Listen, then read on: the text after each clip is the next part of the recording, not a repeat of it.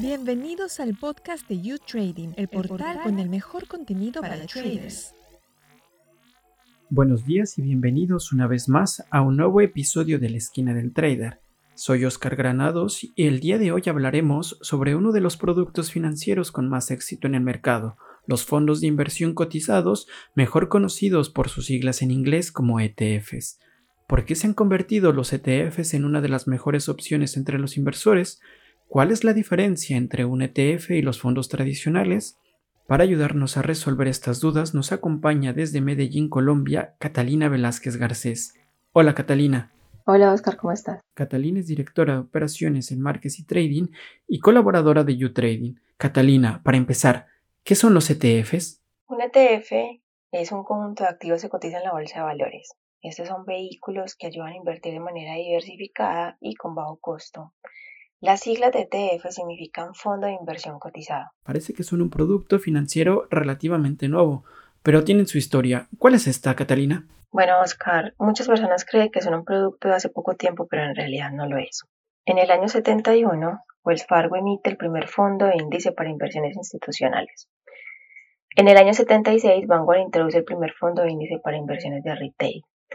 En el 93 nace el SPDRS, que es el primer ETF sobre el Standard Poor's 500. En el 98 se introducen los Diamonds, los Holders y los Select Sectors SPDR, en el 99 nace el Triple Q sobre el Nasdaq 100. En el 2000, los primeros ETFs europeos se cotizan en Londres y en Frankfurt.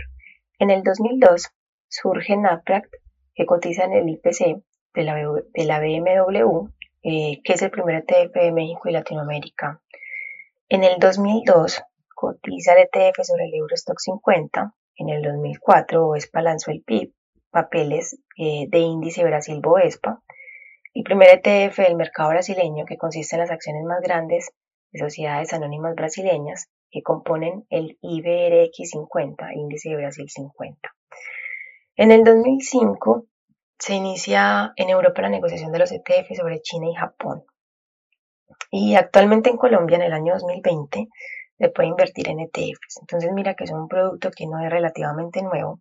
Desde el año 71 se está comerciando. ¿Qué diferencia hay entre los fondos de inversión tradicionales, las acciones y los ETFs? Para poder saber la diferencia entre un fondo de inversión y las acciones, el primero que debemos saber es que los fondos de inversiones replican la composición del índice que toman como referencia. Por ejemplo, el IES 35 se crea una cartera de acciones con cada uno de los valores que forma el índice. Esa forma de gestión garantiza que el fondo obtenga un rendimiento idéntico al del índice que sigue, y una acción representa un derecho de propiedad y el control de un determinado porcentaje total de la empresa.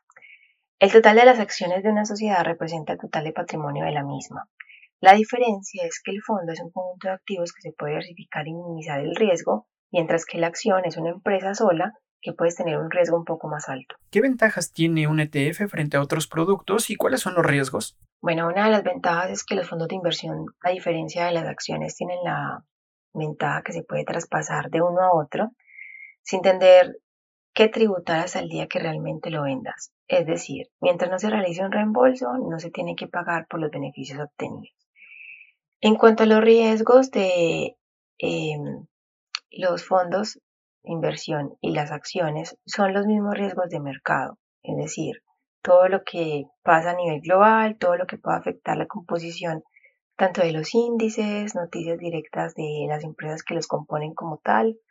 Todos esos factores de riesgo también pueden incidir, pero son riesgos que obviamente uno tiene calculados. Entonces la diferencia eh, también, eh, lo que hablábamos ahorita, que un fondo es un conjunto que se puede diversificar y eso puede balancear un poco. En cambio, la acción sería solo un activo que o ganas o pierdes. Entonces mira ahí la diferencia de pronto un poco más clara. Em, entonces para mí las ventajas de los fondos de inversión es bastante buena por el tema de la diversificación. Catalina, ¿cuáles son los ETFs disponibles en el mercado? Existen diferentes tipos de ETF. La primera categoría de los ETFs es aquellos que le diferencian en función de la forma en la que replican el índice. Así pueden comprar directamente todas las acciones que lo componen y en la misma proporción para que la evolución del ETF sea lo más pareja posible a la del índice de referencia. También existe la réplica sintética, que es a través de la cual se utilizan derivados financieros y otros instrumentos financieros para poder replicar la evolución del índice. Este es un modelo más económico que la réplica física, ya que no exige tener que comprar todas las acciones de un índice, pero su comportamiento puede ser ligeramente diferente al del índice que tratan de replicar. Y están los ETFs de materias primas, en lugar de estar compuesto por acciones, está compuesto por futuros o derivados de materias primas o por contratos específicos respaldados por las materias primas físicas.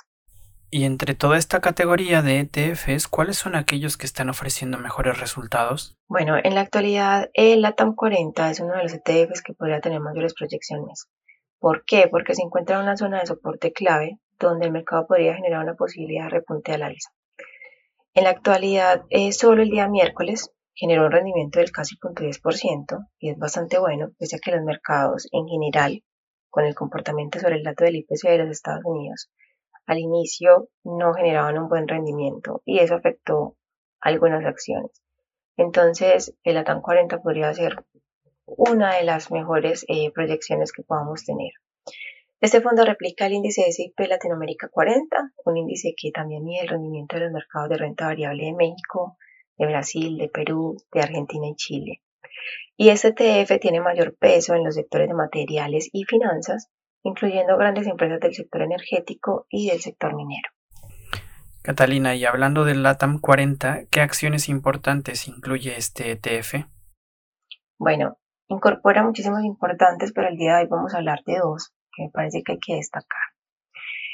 Ah, el ETF incluye Vale, que es un productor brasileño de mineral de hierro. Vale ha superado significativamente el rendimiento hasta la fecha, ya que los problemas continuos de la cadena de suministro y la demanda en auge en los mercados desarrollados conduce a precios de los materiales mucho más altos.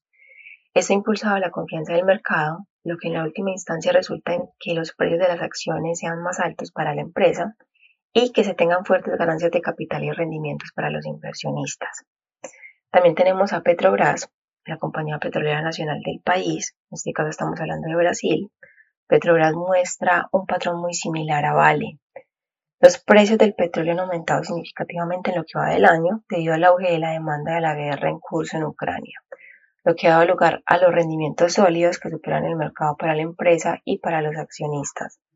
Petrobras también aumentó recientemente el dividendo en un rendimiento alrededor de más o menos el 6.1% y esas dos empresas representan poco menos de un tercio del valor del ETF. Para terminar, Catalina, ¿cómo se invierte en un ETF? Eh, para invertir en los ETFs, a diferencia de los fondos de inversión, se tiene que comprar, porque los fondos se tienen que comprar a través de un distribuidor de fondos, que en muchas ocasiones solo ofrecen los propios fondos inclusive, los ETFs también se pueden comprar en cualquier casa de bolsa o en cualquier broker regulado. Entonces es un poco más asequible. Muchísimas gracias por el tiempo, Catalina. Con mucho gusto, un placer, Oscar.